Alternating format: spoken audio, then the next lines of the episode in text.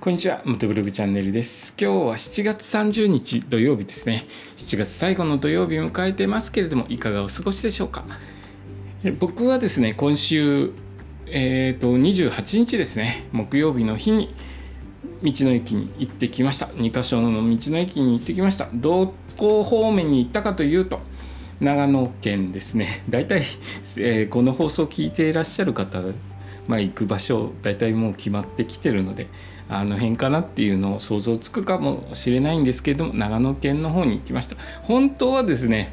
栃木県の方行きたかったんですけども栃木県ちょっと、えー、雷が鳴ったりとか雨強く降ったりとかするということなので長野県の方にちょっと日帰りで行ってきました。でですね距離的にだいたい往復500キロ弱ぐらいだったので 日帰りはきついですね。もう長野県泊まりで行かないとちょっと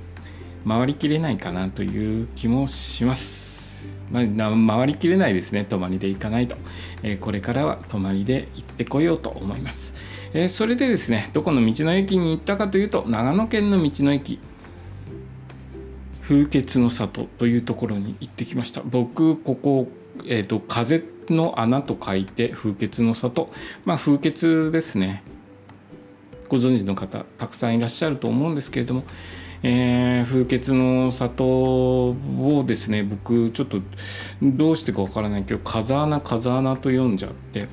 え、ナビで検索する時も風穴と入力してみました。で帰ってきてからも普通に風穴と思っていたら風穴でびっくりしましたけれども。風穴のイメージ僕の中のイメージは富士山にある、え、風穴がイメージが強くて他のところにある、えー、風の穴と書いてあると風穴と、えー、思っちゃったんですね。風穴ですね。普通に風穴の里でした。えっ、と場所は長野県松本市にある国道158号の道の駅です。えー、ここはですね、えっ、ー、と松本インターチェンジから降りて30分ぐらいで着きましたかね30分ぐらいで着くんですけれどもえここに行かれる際はですねあの車の免許取り立ての方とかバイクの免許取り立ての方はちょっと注意して行ってくださいね、えー、道が細いです。細い割には対向車大きな車来ます。あのダンプカーとかが来ますので多分ダムとかが多いのでその関係で大きな車走ってるのかなと思うんですけれども、えー、そんな感じでですねちょっと曲がりくねって細い道を走っていきますのでちょっとあんまり運転慣れてない方は十分注意して行ってくださいね。えっ、ー、とここの施設はですね駐車場が普通自動車32台止められる駐車場があるんですけれども通常だと僕32台の駐車場というと小さめな施設ですねっていう話をしてしまうんですが実際に行ってみたら広かったです駐車場も十分な広さがありますのであの大丈夫じゃないでしょうかね。止められないっていうことは起きないと思います。えー、多分ですねあの大型車10台止められるスペースがあるので観光バスが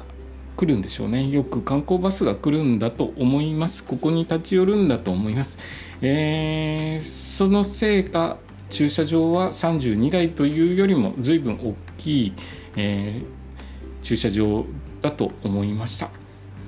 で施設もですねだいぶ充実していまして食堂とか、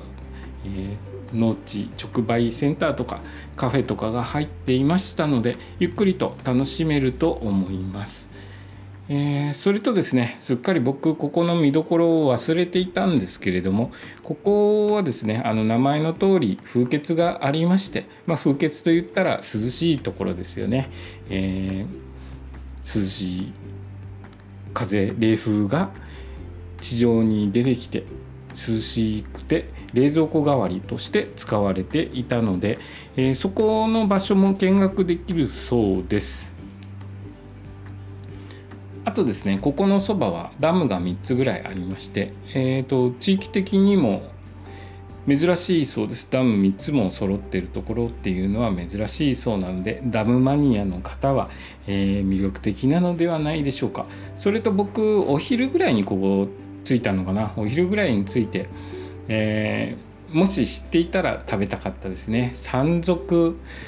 定食があったそうです。あの鳥の鳥ですね。鶏鶏の唐揚げって言えばいいのかな、えー、山賊定食山賊定食があったそうなので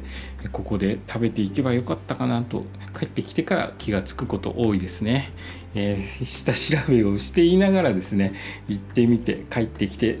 またあ忘れたっていうことが多いので、えー、もうちょっとしっかりと えー、下調べ下調べというか予習予習をしてるんですけれどもね行くとすっかり忘れちゃいますね、えー、そんな感じで今回も同じような道の駅巡りとなってしまいましたけれどもえっ、ー、と今日の話はですね道の駅風穴の里に行った時の話をさせていただきました。明日は次に行った道の駅の話をしますね、え今日の放送もお聴きいただきありがとうございました。それではまた明日。